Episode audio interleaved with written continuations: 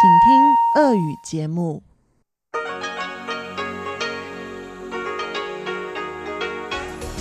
В эфире Международное радио Тайваня.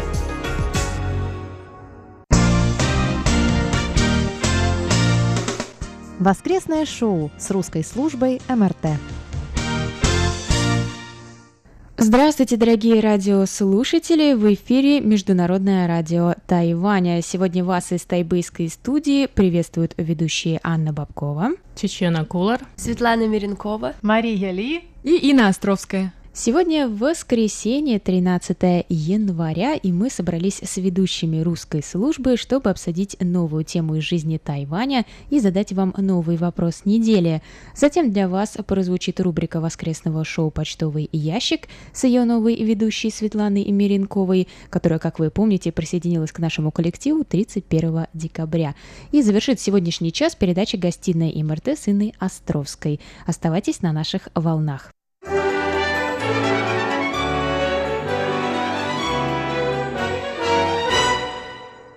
Но сначала о вопросе прошлой недели. В последнем воскресном шоу мы обсудили политические события начала года и задали вам такой вопрос. Чего вы ожидаете от наступившего 2019 года?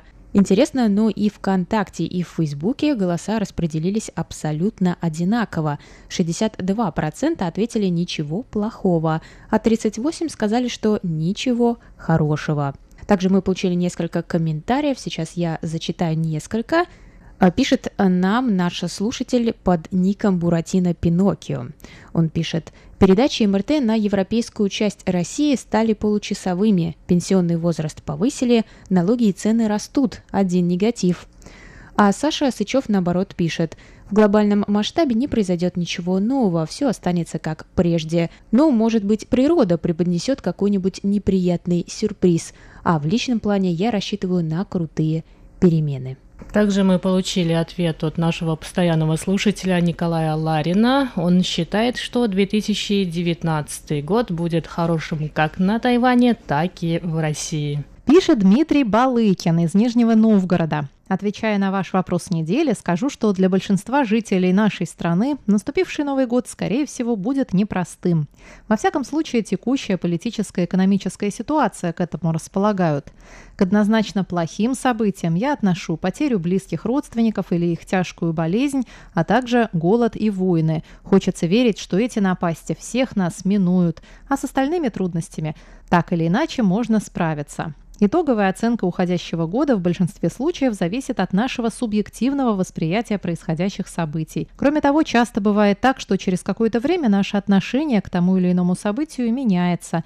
И если первоначально оно было для кого-то однозначно плохим, через какое-то время мы находим в нем что-то положительное для себя. Например, в июне прошлого года сломался мой любимый брайлевский органайзер, подаренный мне благотворительным фондом. Ситуация была вдвойне неприятна, потому что произошло это отчасти и по моей вине. В компании, которая продает эту технику в России, разбирались месяца три и пророчили необходимость замены материнской платы стоимостью больше тысячи долларов. В этом случае устройство, скорее всего, пришлось бы просто выкинуть. Но я настоял, чтобы они все же отправили гаджет производителю в Южную Корею, и ремонт обошелся всего лишь в 200 долларов. Таким образом, сама эта поломка стала для меня большой неприятностью, но итог я воспринял положительно, и когда узнал стоимость ремонта, прыгал от радости. Думаю, что-то подобное с нами случается довольно часто. Так что, дорогие друзья, давайте верить в лучшее и мыслить позитивно. Только в этом случае год окажется для нас удачным. Спасибо всем за комментарии. Пожалуйста, участвуйте в наших опросах и пишите нам комментарии и письма. Нам всегда интересно услышать ваше мнение по содержанию наших передач и обсуждений. А мы переходим к новому вопросу.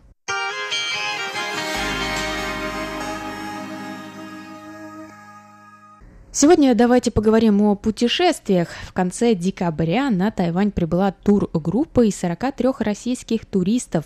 Как раз в сентябре Тайвань предоставил гражданам России безвизовый въезд на 14 дней. Но должна вам напомнить, друзья, что безвизовый въезд сейчас работает в тестовом режиме до конца июля этого года, и еще неизвестно, продлят ли тайваньцы эту привилегию для россиян. Так что, кто планировал приехать, сейчас самое время. Да, думаю, никто не будет начинают спорить, что визы – это та еще главная боль, я как держатель российского паспорта тоже знаю об этом не понаслышке. И вот я подумала, когда ты путешествуешь с группой, туристическое агентство обычно всегда оформляет за тебя визы, и таким образом получить их намного проще. Поэтому сегодня давайте поговорим о путешествиях в группе и дикарями, так скажем, самому или при помощи турагентств. Я вот сейчас привела один из плюсов поездок с группой – Какие еще преимущества, а может и недостатки вы могли бы назвать и как предпочитаете путешествовать сами? Я вспомнила свою поездку в составе большой группы в Южную Корею. Это было тематическое мероприятие, чайный фестиваль и знакомство с чайными фермерами и станциями Южной Кореи. А были плюсы и минусы. Я расскажу о том, что мы за неделю объездили всю Корею с севера на юг и обратно. И пожили в женском монастыре, где нужно было вставать в 4 утра и делать медитацию. А потом есть только вегетарианскую пищу, нельзя было носить определенные открытые вещи девушкам и нельзя было пользоваться косметикой. А также мы посмотрели современные заводы, делали зеленый чай, то есть программа была довольно насыщенная. И это было удобно, потому что нас ждали везде отели, переводчики, работники храма и сами монахи нас сопровождали везде. Конечно, заранее обговоренный график это всегда удобно. И наличие местных жителей, водителей, автобуса — это плюсы путешествия в группе.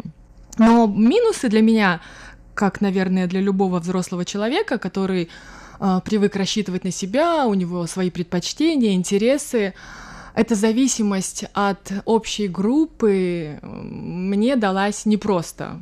Я была когда-то в пионерском лагере в возрасте 9 лет, и это был тоже хороший опыт, но во взрослом состоянии я бы, наверное, не хотела еще раз поехать в группе куда-либо, потому что в большом автобусе ты едешь с людьми, которые почему-то сейчас решили на громкий звук поставить э, песни из советских мультфильмов, не уважая интересы других, не меня, а, кто хочет отдыхать.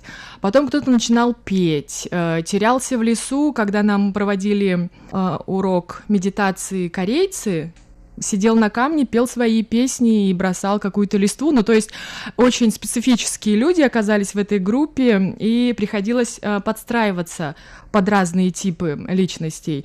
Но это, я считаю, плюс, потому что это воспитание выдержки, толерантности, и я думаю, что это хороший такой урок самодисциплины, когда ты можешь жертвовать своими интересами ради какого-то вот общего порядка, блага.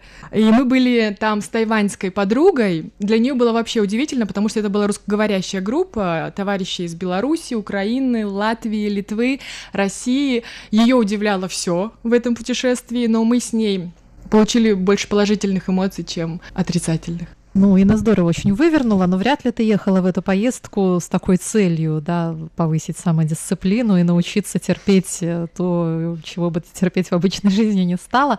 И вряд ли большинство людей за этим ездят в туристические поездки. Но, конечно, если поездка не удалась, остается себя утешать за то. Нет, она очень удалась. Я считаю, что поездка удалась, потому что знакомство с корейской культурой, традициями, какими-то религиозными направлениями, это был такой опыт, что я полюбила Сеул, я хочу туда вернуться. И первое, что я хотела, вернувшись, это купить следующий билет и поехать в Южную Корею, поскольку люди замечательные и город красивый. Уже самой уже самой, без всяких соратников. На самом деле я придерживаюсь точки зрения такой, больше туризмов самых разных, и группы имеют право на существование, индивидуальный туризм, смотря какие цели вы себе ставите. Мои родители весь мир объездили групповым туризмом в разных группах, они были в разных странах, им очень нравится такой вид туризма, потому что они ездят именно для того, чтобы узнавать новое.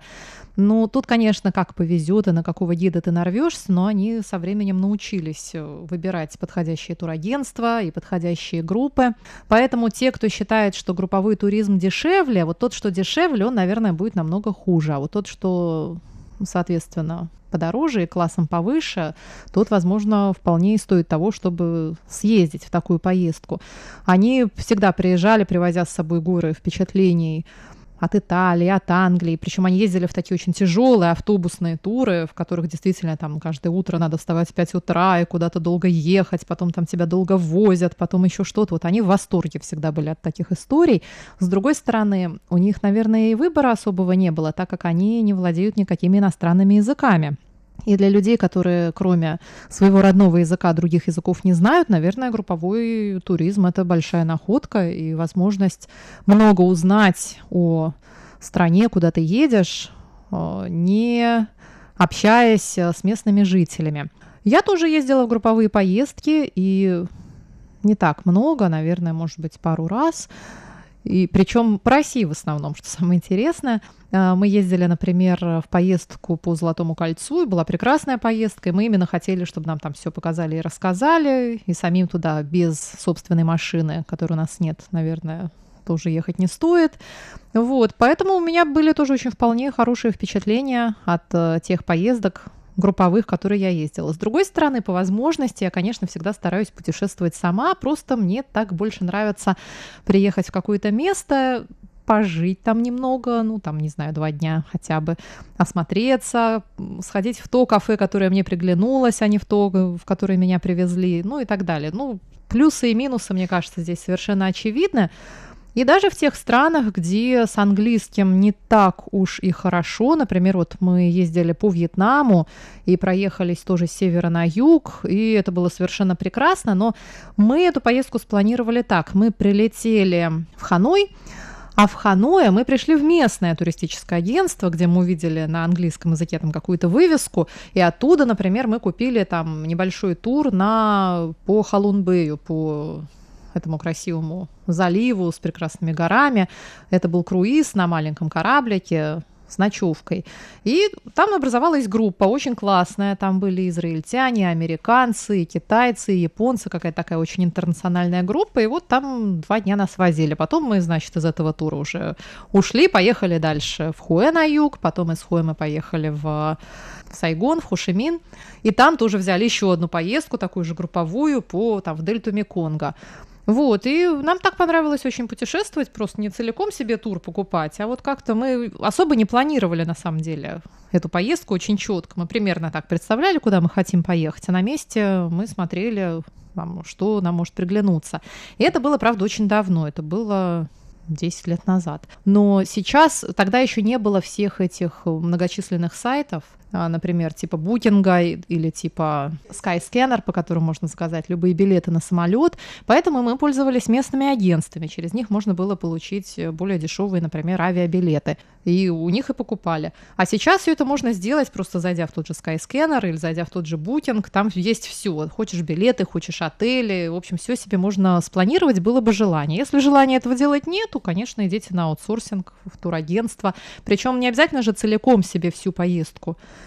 через турагентство заказывать. Можно заказать, например, там билеты, или можно заказать отель, но без питания, или можно заказать отдельного гида. Ну, то есть сейчас, по-моему, такая flexibility, такая гибкость во всем, что э, на любой вкус и цвет можно себе найти подходящее путешествие.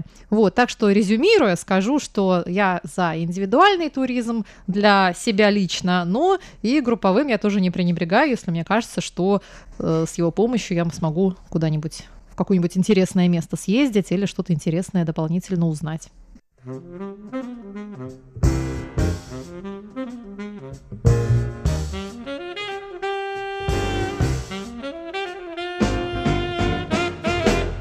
Я совершенно согласна с Машей. Я за индивидуальный туризм. Мой первый единственный опыт э, группового туризма закончился в городе Ларнака на Кипре, э, куда я приехала вот с огромной компанией из Москвы. А потом я через день оттуда сбежала в Айонапу, потому что в Ларнаке было делать нечего. Вот. А Айонапа, он был город более такой молодежный, поэтому я все оставшееся время уже провела там, бросив э, свой отель в Ларнаке. Вот, поэтому это все, да. И после этого я поняла, что групповой туризм это не для меня, и даже путешествую по городам Европы или по другим странам, но ну, особенно в Европе или в Москве это особенно видно, когда группа китайцев или японских туристов, они входят вот по одним и тем же маршрутам, и, ну, у них есть свои какие-то причины на то, почему они выбирают групповой туризм, это первая причина, это, естественно, языковой барьер, да, то есть незнание каких-то иностранных языков, потому что без английского языка путешествовать, ну, просто невозможно. Да, ну, может быть, есть какие-то люди, которые это делают, но я пока не видела позитивных примеров, ну, поэтому я для себя выбираю индивидуальный туризм. И мне кажется, ну, я говорю на английском языке, почему, почему бы и нет. И даже я выбираю... Иногда даже я одна путешествую, мне это, ну, мне это очень нравится. То есть я сама оставляю себе маршрут, или даже я просто приезжаю куда-то и просто даже не планирую. А, то есть у меня есть какие-то бронированные отели, которые я могу в любой момент, в принципе, отменить бронь. Поэтому, да, поэтому я за приключения.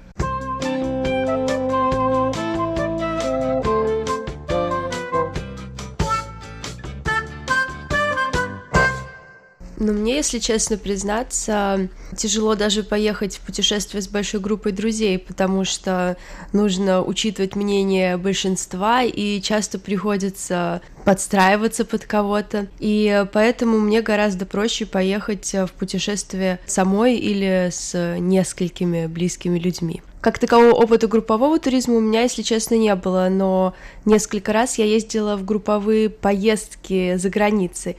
Э, например, э, мы жили в Римени и купили тур э, на один день в Рим. И от этой поездки у меня осталось очень мало положительных впечатлений, потому что мы там потерялись и даже поссорились с несколькими людьми в автобусе. И, если честно, я бы, наверное, не повторила больше такой опыт. Я наоборот хотела сказать, что, наверное, оптимальный групповой туризм это если в этой группе есть твои друзья, но не такие прям близкие друзья, то есть у вас там пять человек, а, скажем, вас 10-20 э, человек, например, как одноклассники или одногруппники в университете, потому что вам не обязательно учитывать пожелания, ну, совсем всех, потому что вы, ну, не настолько близкие друзья, но при этом вы все знакомы, и представляете, что можно ожидать от каждого из этих людей.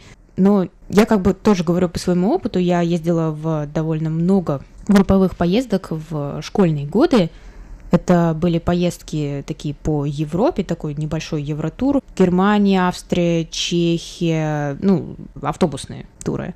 А, Италия тоже была. Ну, такие поездки, тоже по много часов на автобусе обычно. Первый день это всегда автобус, там чуть ли не 24 часа он едет. Сначала ты едешь на поезде, правда, в Белоруссию, там пересаживаешься на другой поезд в Чехию, потом еще автобус. В общем, все очень сложно.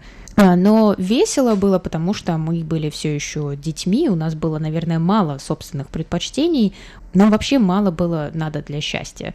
Нам нужен был отель, повеселиться, поболтать, съесть что-нибудь. И, в принципе, не было таких проблем. А сейчас я начинаю возмущаться даже на своих э, соседей за стеной, почему они э, издают какие-то звуки и мешают мне спать. То есть мне кажется, все меняется очень стремительно и зависит от а, уровня вашего комфорта, наверное. Но я хотела еще отметить необычные тайваньские турагентства, потому что, не знаю, вот я никогда не пользовалась э, услугами турагентства в России, то есть обычно вот эти туры, которые мы ездили в школе, они были организованы, даже не знаю, кем, но, наверное, это был какой-то пакет, но, естественно, этим занимались либо преподаватели, либо заинтересованные в этом лица, а сама я никогда не покупала никакие горящие путевки, еще что-то, то есть я никогда не летала, куда ездит у нас на пляже, Турцию, Египет, в Турцию, да, то есть я никогда не ездила, но я как-то на Тайване воспользовалась помощью турагентств, когда мы планировали поездку в Гонконг, потому что по какой-то непонятной причине купить билеты и забронировать отель через них было дешевле.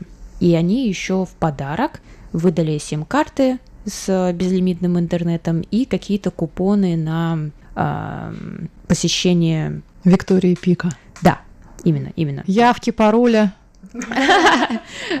Обычно это самая известная тайваньская Line Travel.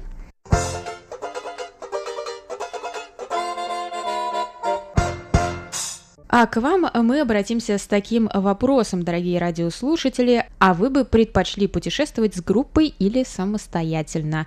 Присылайте свои ответы нам на почтовый ящик МРТ по адресу russ.rti.org.tw, и мы их прочитаем в следующем воскресном шоу. А также голосуйте в наших опросах в социальных сетях ВКонтакте и Facebook, и там вы тоже можете оставлять комментарии под анонсом этого выпуска. А сейчас, дорогие друзья, мы откроем наш почтовый ящик. Для тех, кто слушает нас на частоте 5900 кГц, на этом вещание закончится, а на частоте 9590 кГц мы продолжим наше сегодняшнее обсуждение, и также в эфире прозвучит передача «Гостиная МРТ».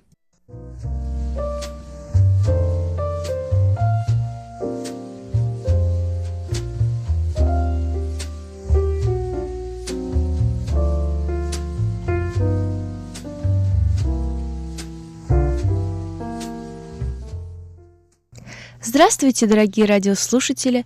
В эфире воскресного шоу МРТ рубрика «Почтовый ящик». Для вас в студии работает Светлана Миренкова. И помогает Инна Островская. Здравствуйте, друзья! По традиции мы назовем имена мониторов этой недели. Итак, нам написали Владимир Лисин, Иван Лебедев, Алексей Веселков, Виктор Варзин, Анатолий Клепов, Михаил Бринев, Дмитрий Елагин, Владимир Андрианов и Игорь Кольке. Друзья, большое спасибо за ваши отзывы, комментарии и, конечно же, рапорты.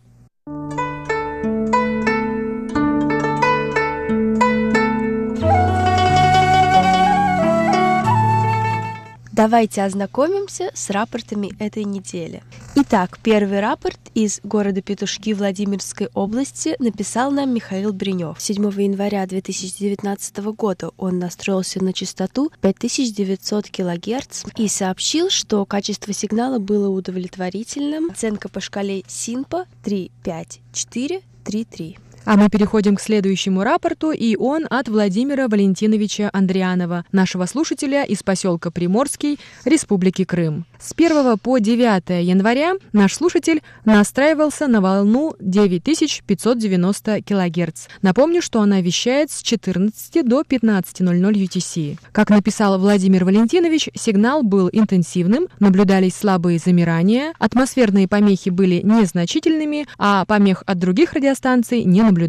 А наш радиослушатель Виктор Варзин из города Коммунар Ленинградской области написал, что 5 января 2019 года в 17.00 по UTC он настроился на частоту 5900 кГц и отмечает, что сила сигнала была хорошая, небольшие замирания, умеренные шумы. Речь распознаваема, общая оценка удовлетворительная. Мы благодарим всех наших штатных и внештатных мониторов за проделанную работу. Спасибо тем слушателям, которые отозвались на нашу просьбу, предложение стать мониторами этого года. Друзья, всем вам будут отправлены QSL карточки января нового 2019 года.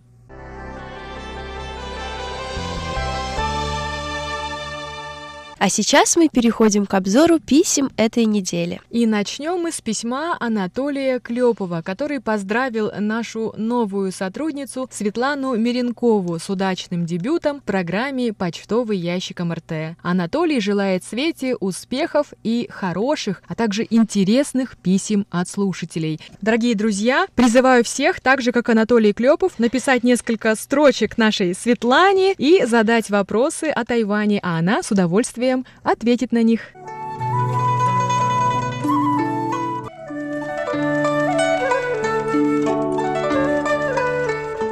А следующее письмо от Ивана Лебедева. Он поблагодарил за календарь, посвященный тайванскому художнику Ли Мэйшу. Он пишет нам, что очень много интересных сюжетов, связанных с творчеством тайванского живописца. В основном его произведения, работы 1960-1980-х годов. Иван поделился, что особенно ему понравились такие работы, как Весеннее утро на реке Сяньси, бухта Суао, деревня на холсте, стирка у воды и внуки.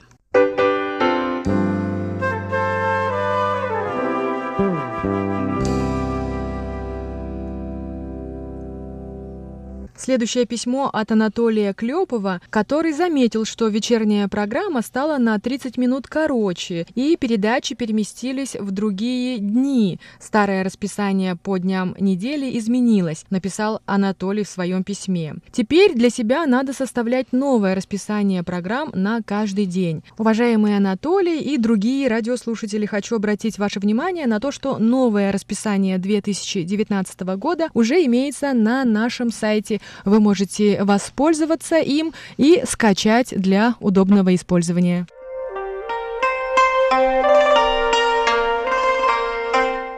Поскольку наше воскресное шоу посвящено туризму и тайванской кухне, Инна, какие блюда на Тайване ты любишь больше всего?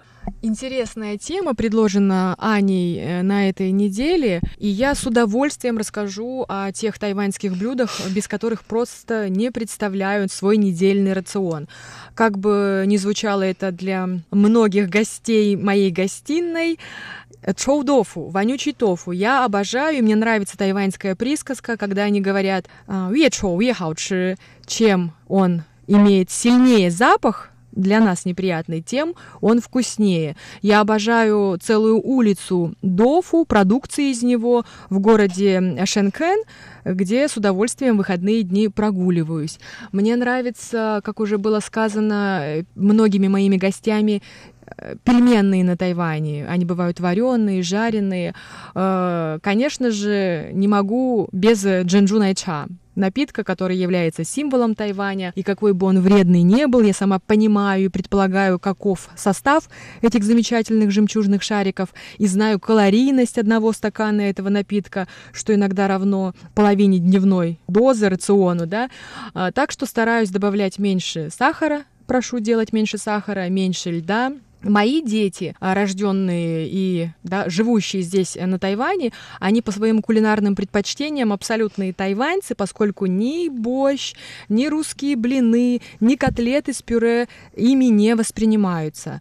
Но зато чауфань, жареный рис, э, готхе, жареные пельмени, сяолонгбао, это пельмешки на пару, известные димсамы, да, гонконгский стиль, тоже любимы моей семьей. И, как это ни странно, но вот дочь в прямом смысле подсела на э, калифань. Это рис с мясом, соусом карри. Вот, конечно, это не очень тайваньское блюдо, да, и как-то карри у нас ассоциируется с Индией, но это все очень любимо. Друзья, родственники, все, кто приезжает, они без ума от морепродуктов, а вдоль побережья огромное количество семейных кафе, где вы можете распробовать все, заказать э, замечательные супы с рыбой, с креветками, Хаматанг — это с ракушками и имбирем. То есть кулинарная мека, если вы едете в Азию и, в частности, на Тайвань, то, конечно же, это знакомство и с кухней. Но поскольку интервью с тобой было совсем недавно, я знаю, что ты с тайваньской кухней еще не подружилась,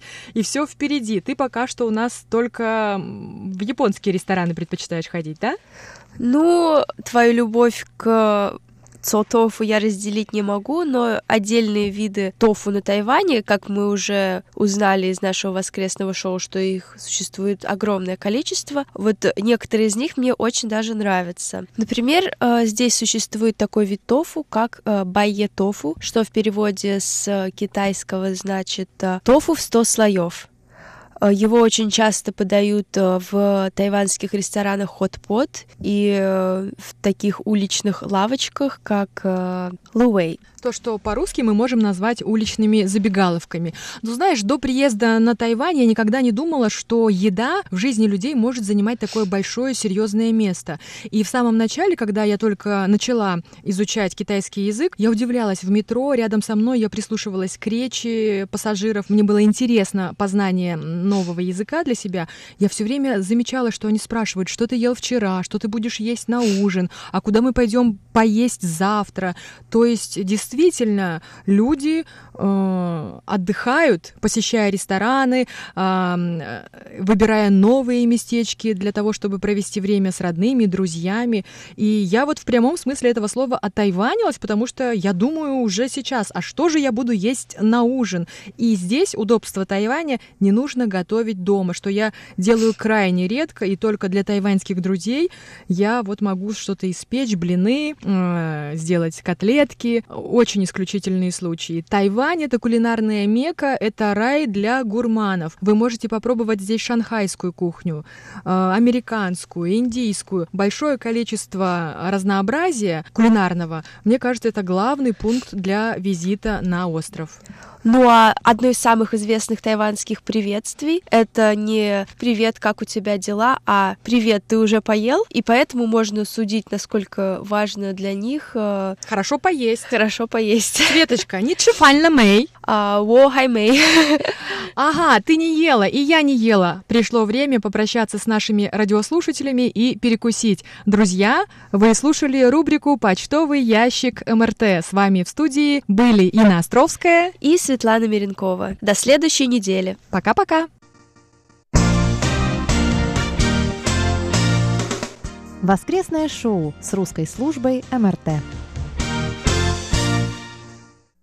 И последнее, о чем я хотела сегодня поговорить, это тайваньская еда. Почему? Потому что мы опубликовали эту новость буквально на прошлой неделе про туристов из России и в Фейсбуке, и ВКонтакте. Под э, этой новостью было много комментариев, и можно сказать, что все из них про тайваньскую еду. Большинству комментаторов не нравится тайваньская кухня. А в, в новости было сказано, что вот это, э, эти туристы, они из Владивостока, группа из 43 человек, они позитивно отнеслись к тайваньской кухне и хорошо ее прокомментировали, и вот почему-то люди на наших страничках в социальных сетях отнеслись к ней иначе. Вот что вы думаете? Ну, смотря куда их возили, в какие рестораны. Наверное, их возили в ресторан Дин Тайфан, который мало кому не понравится. Он прекрасный, вкусный, замечательный. Наверное, их в лучшие рестораны все таки возили, а не в какие-нибудь маленькие забегаловке, где непонятно еще что заказывать и что есть. На Тайване очень большой выбор закусок разных, вкусных, невкусных, странных, ужасных, вообще непонятно чего. Все это есть в большом изобилии, но вкусную еду здесь найти очень просто. Мне кажется, никаких в этом проблем быть не должно. Ну а уж если вы нарвались на что-то странное, непонятное, такое запросто тоже могло с вами случиться, не отчаивайтесь, а просто пройдите еще метров пять, и наверняка вас там будет ждать что-то более для вас подходящее. Просто я еще задумываюсь иногда, а что значит тайваньская кухня? То есть, когда люди говорят, мне не нравится тайваньская кухня, на Тайване столько разной еды, и сама тайваньская кухня, я даже не знаю, как ее описать, потому что это такое смешение разных кухонь, которые были здесь, были привезены из Китая, и здесь на каждом шагу японские рестораны, тайские, вьетнамские, и как бы, что люди имеют в виду, когда говорят, что им не нравится тайваньская кухня? Скорее всего, они имеют в виду ночные рынки или вот эти вот тайваньские закуски сяучи, разнообразно. Они, правда, бывают странные. Я тоже небольшая их любительница, сразу вам скажу. Бывают очень вкусные, бывают замечательные. Но я, например, вообще на меня ориентироваться сложно. Я люблю, например, эти тысячелетние яйца, которые у нас нежно зовут тухлыми. Да, я тоже. Я люблю вот эту вот лапшу с коромысла, посыпанный этим густым свиным э, соусом. Ну, почему она называется скоромысл? А почему свиной соус?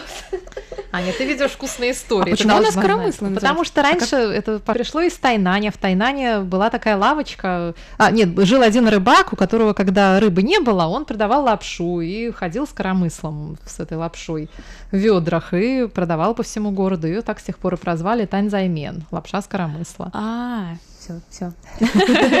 Например. Ну, кому-то она не нравится, кажется жирноватой, но вполне такое удовлетворительное блюдо, если вы хотите сильно есть. Ну, а всякие там стенды, лотки, на которых продаются там утиные языки, кишки разнообразные, там куриные. Я люблю кишки. Ну, кто-то любит, да, там бантиком завязаны, очень красиво, нравится, да. Вот, или там какие-то, не знаю, желудки говяжьи, или еще там всякие какие-то штуки.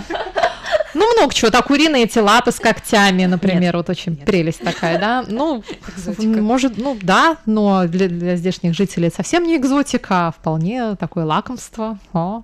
Ну нет, тайваньцы тоже есть такие, которые типа фу-фу-фу, я не хочу есть. Доуфу не всем нравится, опять-таки, многим он кажется просто омерзительным, особенно в некоторых своих вариациях. Я про вонючий даже не говорю. В некоторых вариациях, например, вот есть Мне такой... нравится только вонючий, ненавижу обычный. Допхи. Ну, обычный тоже бывает разный. Бывает шелковистый, бывает такой более резиновый, бывает э, лувей тушеный в этом соевом соусе, бывает просто в супе там что-то такое плавает. Ну, тофу же, ну, что я вам буду рассказывать. Бывает тоугани, это очень вкусная такая штука, особенно, ну, такой сушеный как бы тофу, да.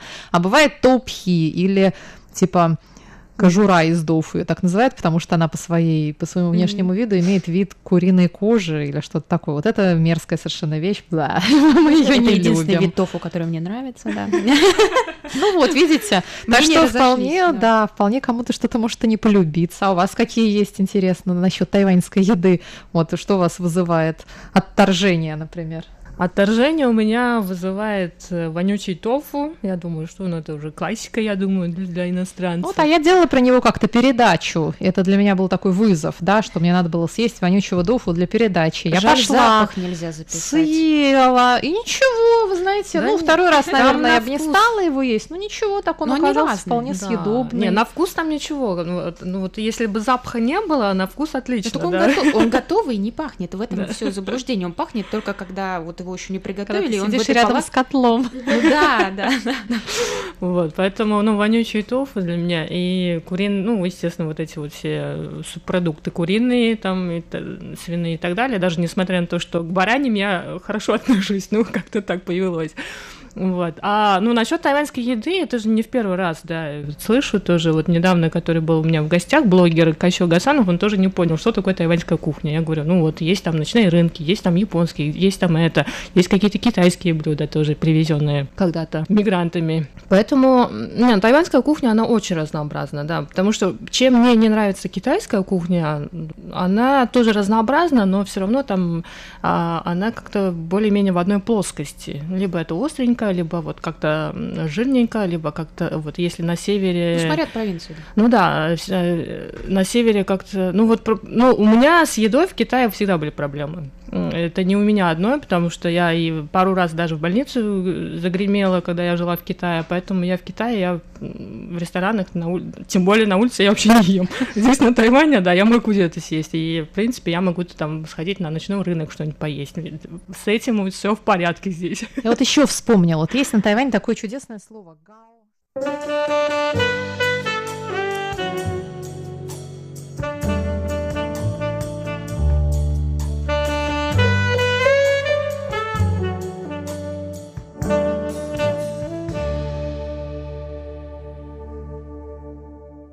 Мы много говорили про тайваньскую кухню, и наше эфирное время не позволило нам закончить сегодня это обсуждение, и поэтому продолжение вы услышите в моей передаче «Вкусные истории» завтра. А к вам мы обратимся с таким вопросом, дорогие радиослушатели. А вы бы предпочли путешествовать с группой или самостоятельно?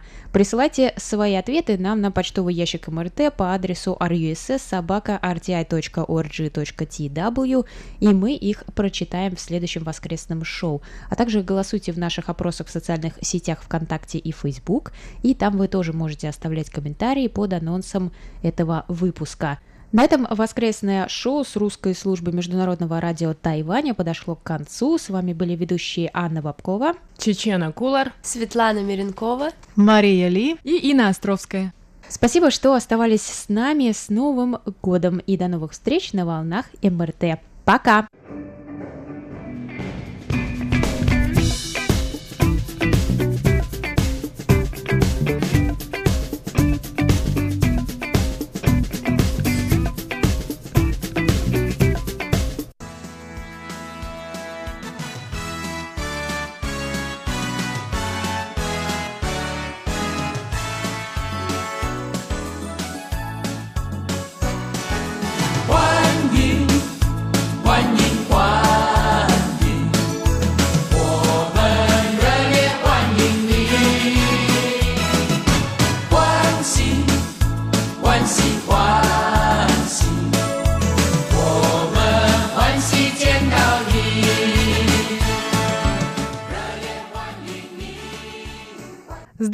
Здравствуйте, дорогие друзья! Вы слушаете Международное радио Тайваня. И в нашем эфире передача «Гостиная МРТ». У микрофона ведущая Инна Островская, и я рада приветствовать нашего гостя. Сегодня это студентка, которая приехала из Самары по обмену в Университет китайской культуры. И зовут ее Юлия Елясина. Здравствуйте, Юля!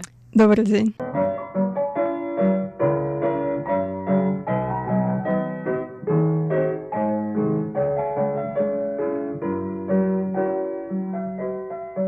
Расскажите, как и когда вы приехали на Тайвань? А, я приехала в начале сентября, в десятых числах, а, на стажировку по обмену от Самарского филиала Московского педагогического университета и буду здесь до конца января. Вы начали изучать китайский язык еще в России. А откуда этот интерес возник? Когда я училась в техникуме на экономиста, я поняла то, что хочу связать свою жизнь с языками, это более интересно. Вот, и когда начала смотреть, какие есть у нас возможности в Самаре, самые более-менее интересные языки, это как раз были в самарском филиале Московского педа, и там был китайский, меня это очень заинтересовало, потому что все остальные языки у нас максимум немецкий, французский. Вот, как-то не тянет меня в Европу, вот, я решила пойти на китайский.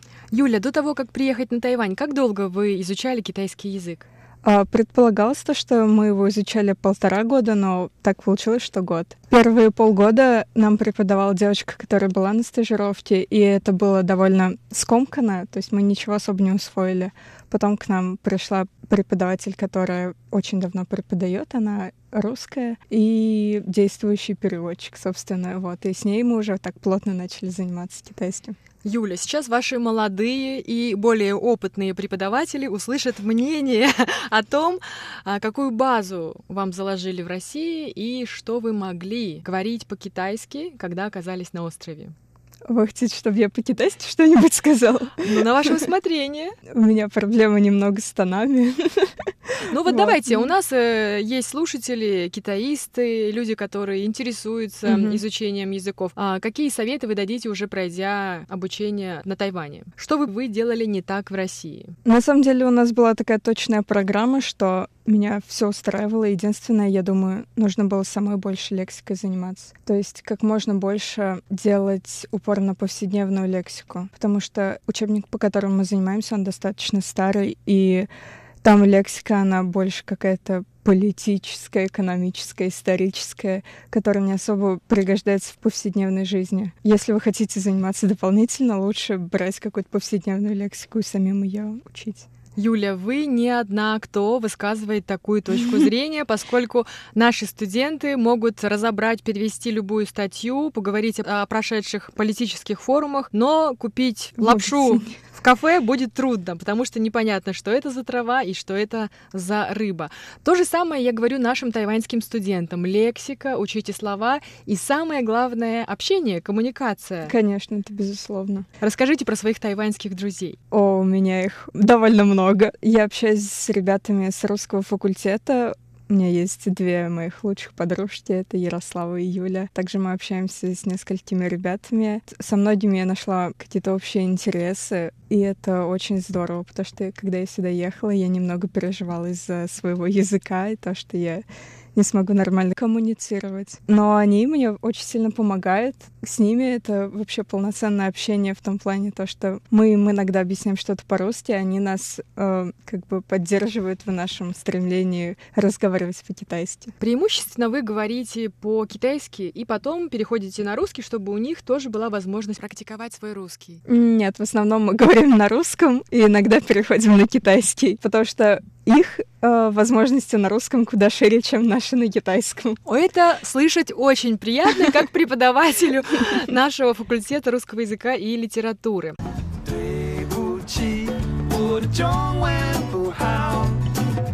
对不起，对不起，我不知道你说什么。对不起，我的中文不好。 对不起，对不起，我只想跟你当朋友。Hello，你好吗？А что вы думаете об университете китайской культуры, о кампусе? Как вам там живется и учится? О, это вообще какое-то волшебное место, на мой взгляд. Мы с подругой очень часто об этом говорим, А, она из Москвы. Как вы, наверное, знаете, в Москве экология так себе. вот, а живя в этом кампусе, это очень здорово. Там такой свежий воздух, очень непривычный. Плюс растения все такие разные, совершенно отличные от российских. И мы просто каждый раз, когда выходим на улицу, мы наслаждаемся, глаза отдыхают. Самая высокая гора в Тайбэе — Янминшань, и Тайбэй у ваших ног. Да. Как на ладони весь город. Скажите, прошла неделя, может быть, две, вы разговаривали с родителями, что вы сказали? Нравится вам это место? Или первый период адаптации, первые дни адаптации были сложными? Определенно нравится, потому что когда я уезжала из Самары, уже начинались такие холода, уже там 15 градусов где-то так. И я думаю, вот сейчас я приеду, там будет потеплее. И в итоге мы приезжаем, тут плюс 30, и мы приехали вообще, когда вернулись из аэропорта, был очень сильный дождь, был какой-то ветер, гроза, что-то такое. Но мы все равно были под таким впечатлением, что это вообще никак плохо не повлияло на нас.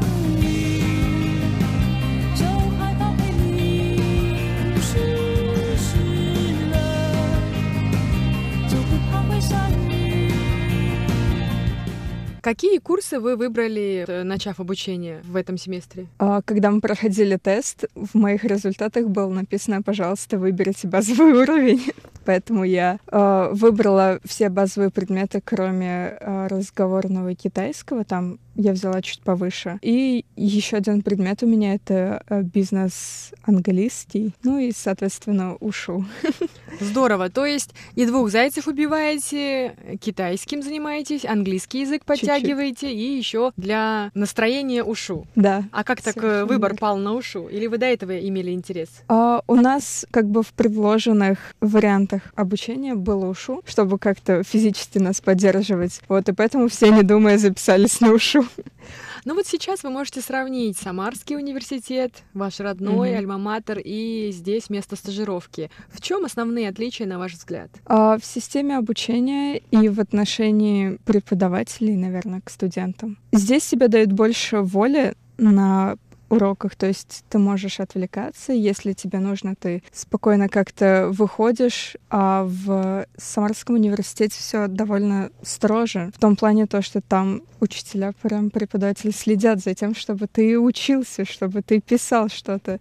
Но это не всегда эффективно, на мой взгляд, но в этом есть различие. Ну а вам что ближе? Свобода, когда вы сами выбираете курсы, и если вам не нравится преподаватель в первую неделю учебного семестра, вы можете отказаться и взять другой. Или этот самый домоклов меч, где отмечают, кто сегодня пришел на лекцию, кто не пришел. В России еще учитывают посещаемость. Ну, конечно, мне больше нравится здесь, хотя бы даже из-за того, что это очень ново для меня, и как бы новый опыт, он всегда более позитивно воспринимается. Но если бы у меня сейчас стоял выбор, где учиться, я бы, не задумываясь, выбрала Тайвань. Здорово, что ваши университеты являются вузами-побратимами, угу. и есть специальная программа по обмену, правильно? Да. Значит, тайваньские студенты могут поехать в Самару и там пройти курс языковой. Да-да-да, у нас есть такая программа, и каждый год к нам приезжают э, ребята из Тайваня. Я, собственно, так про Тайвань узнала на первом курсе. Э, познакомилась с одним тайваньским студентом по обмену. Мы стали друзьями, и, собственно, так он мне постоянно говорил, приезжай в Тайвань, приезжай в Тайвань. Вот, собственно, я сюда и приехала. А, значит, что-то о Тайване вы раньше знали? Да, немножко. Э, совпали знания, которые были вам известны, и картинка? А, да, вообще я еще перед стажировкой, вот, наверное, весна-лето, а, очень часто общалась с э, тайваньцами, приложение по языковому обмену, я себе примерно представляла, что тут как будет, какие люди мне могут попасться, какие они вообще как народность. Собственно, это еще больше как бы побудило сюда поехать, потому что мне очень понравилось общаться с такими людьми. Светлые, позитивные, все классно. Хорошо, светлые, позитивные, все классно. А есть какие-то вещи, которые на Тайване вам принять сложно или удивительно? Даже не знаю. Вам нравится все: еда, люди, климат. Абсолютно ваше место на сто процентов. Да, я могу так сказать, мне кажется. Здорово, здорово. Я абсолютно разделяю вот эти эмоции, потому что люблю Тайвань и вот как прям вторую родину.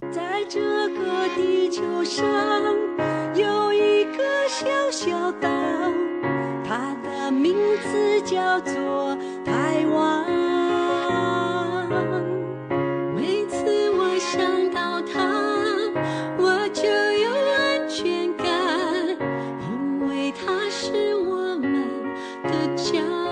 удается провести досуг или много домашней работы? Уезжаете куда-то? Что-то посмотрели в городе? А, да, мы по выходным в основном выезжаем в город и даже ездили в Гаусюн. Да. Да, с подругой. Вот. На самом деле не так много домашней работы, как вот обычно говорят, как принято говорить. Все, кто у нас приезжает со стажировки, они очень часто говорят то, что вы головы там не поднимете от учебников, всякое такое. Я, если честно, вообще этого не чувствую, и все девочки, которые со мной живут, они все из России, и мы как-то хорошо справляемся с домашней работой, у нас куча свободного времени и попутешествовать, и заняться чем-то еще. А многочасовые выведения иероглифов остались позади? На удивление, да, потому что тут как-то все ты находишься постоянно среди иероглифов, и они намного легче запоминаются, и это намного проще, чем вот в России. Ты три часа забреешь, и все, потом забыл о них до следующей недели.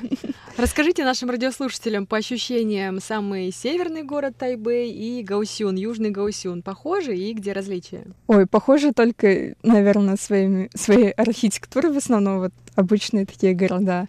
Но по климату это совершенно разные такие места, потому что мы были в конце ноября, Тут уже было где-то вот 20-19 градусов, а в Гавсюне все еще 30. Мы там ходили вообще в шортах, в майках. А люди там вроде такие же. Тоже мне там возникли проблемы с э, отелем. Мне все помогли, то есть никаких проблем вообще не было. Единственное, к иностранцам там не так привычно. То есть бывало на нас в метро прям так косились, скажем так частенько. Вот. Ну, оказывали поддержку или, может быть, они были заинтересованы, да? Гости, новые люди, Да, скорее просто интерес, что вы здесь делаете.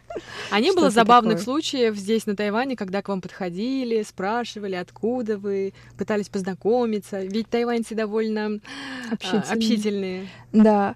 Ой, был очень интересный случай, когда мы с подругой тоже просто гуляли по Тайпею, и набрели на место, где один дедушка делал такие, скажем так, подделки из дерева, который... и дерево, оно очень сильно пахло, и то есть создавало, ну, как бы атмосферу в доме. И еще у него продавалась китайская или тайваньская народная одежда, но на современный лад. И мы что-то как-то зацепились за эту одежду, разговорились с этим дедушкой. Вот оказалось то, что у него вообще там какой-то семейный бизнес с этим деревом. Да, и он нам даже скидку потом на эту одежду сделал, подарил мне какую-то сутру или мантру, что-то, какой-то брелочек. Это было очень мило. Он с нами сфотографировался, такой, вот какие мне покупатели. Здорово. Вот, это было очень, да, так мило. Мы прям зарядились хорошим настроением в тот день.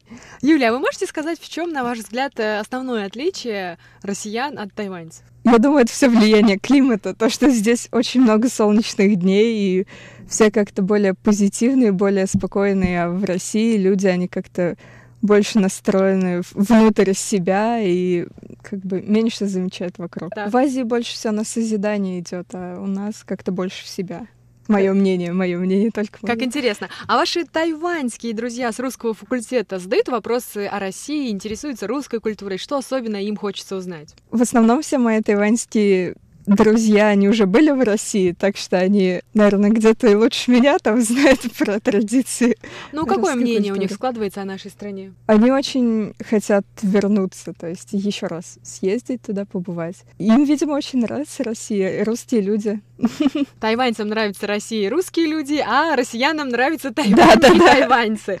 Обмен идет, обмен. идет замечательно. Вот сейчас отменили визу для россиян. Что бы вы посоветовали желающим приехать и посмотреть остров? Вам кажется не похоже на другие азиатские страны или вообще на другие места? Если честно, это мой первый выезд за границу, так что я особо не знаю другие страны. Но я бы посоветовала, наверное, съездить в зоопарк вот на Маукон. Нам там очень понравилось, особенно, ну вот когда было потеплее, скажем так. А, и на Гаусюне, так как мы туда тоже ездили с тайваньскими друзьями, они нас как гиды там везде провели. Мы тоже увидели море, там вообще просто супер виды. Вот, и я посоветовала еще, наверное, съездить туда. Юля, какое тайваньское блюдо вы рекомендуете попробовать всем, кто приедет на Формозу? Я, наверное, смогу сказать только по-китайски, потому что я не знаю, как сказать это по-другому. Пожалуйста. А, нам очень нравится сяолон пао и тяоци. Ну, тяоци — это пельмешки, пельмени, да, Ну. которые бывают вареными и жареными здесь. И сяолонgbао — это те самые пельмени на пару. А, димсамы, да, это стиль подачи из Гонконга получил распространение на Тайване. Они бывают и крабовые, и мясные, а бывают даже и смешанные. Да, мы также пробовали вегетарианские, это вообще что-то с чем-то. А из напитков уже подсели на жемчужный чай? Вообще без вопросов, да. Без обсуждений. На самом деле у нас а, в Самаре была сеть вот таких вот тоже tea чайных родом из Тайваня. Вот, правда, она быстро очень закрылась, но я там даже успела поработать. Так что я примерно понимала, куда я еду, и я прям уже с аэропорта была готова пойти что-нибудь себе купить.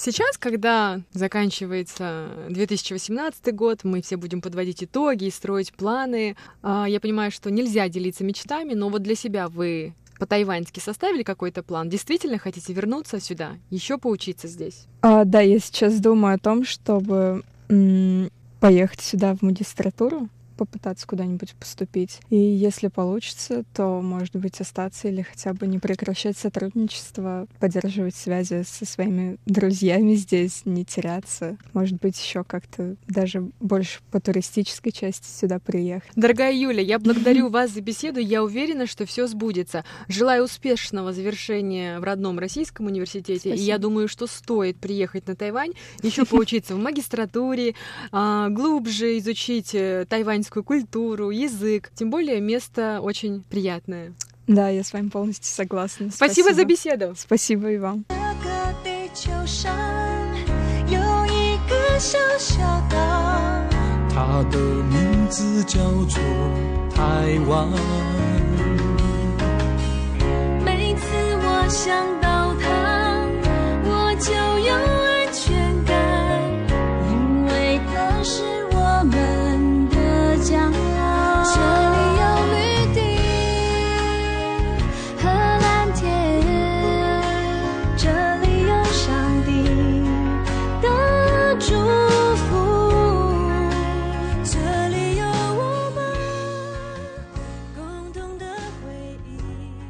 Дорогие друзья, спасибо за внимание. В нашем эфире была передача «Гостиная Международного радио Тайваня».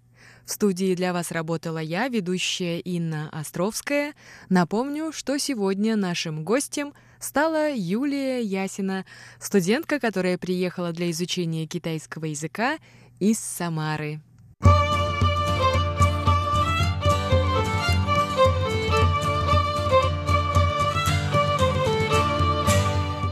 Друзья, если вы живете на прекрасном острове и мечтаете рассказать свою тайваньскую историю нашим радиослушателям, приглашаем вас на Международное радио Тайваня. Связаться с нами вы можете, написав в социальной сети Facebook.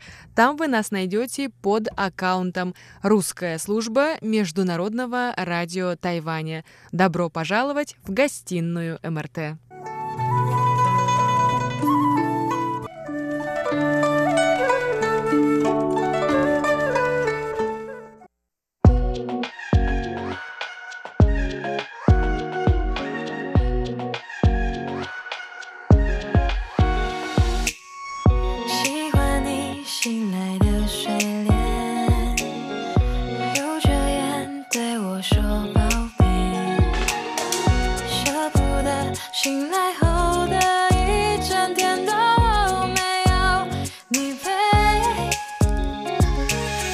上线，拥抱后说再见，好想占有你全部的时间一起浪费，关上门，留下空荡房间，会不会也期待今天晚上你？